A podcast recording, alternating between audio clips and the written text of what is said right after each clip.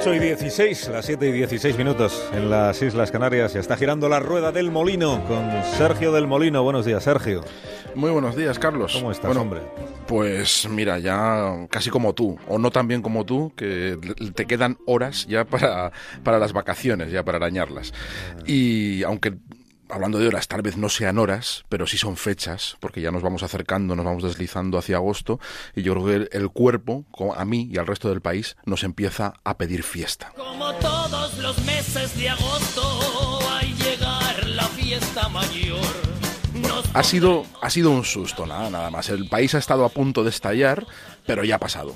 Todo el mundo tranquilo. Mañana, viernes, habrá sorteo de liga.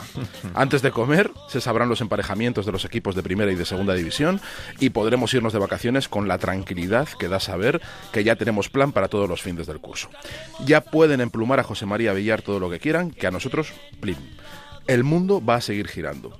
No nos quitan el fútbol. Porque aquí lo importante es que siga la jarana, que un poquito de corrupción no nos haga el plan.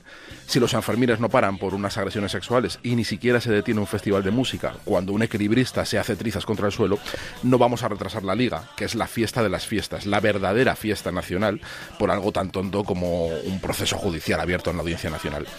Aquí no se suspende ninguna verbena, así haya que bailar sobre los muertos es muy ilustrativo el del carácter de un país que ante un escandalazo como el de la Federación Española de Fútbol, lo único que le preocupa es cuándo va a jugar mi equipo.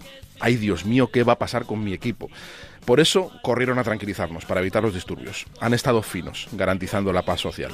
Ya podemos irnos al pueblo tranquilo, Carlos. Que lo pases muy bien este agosto.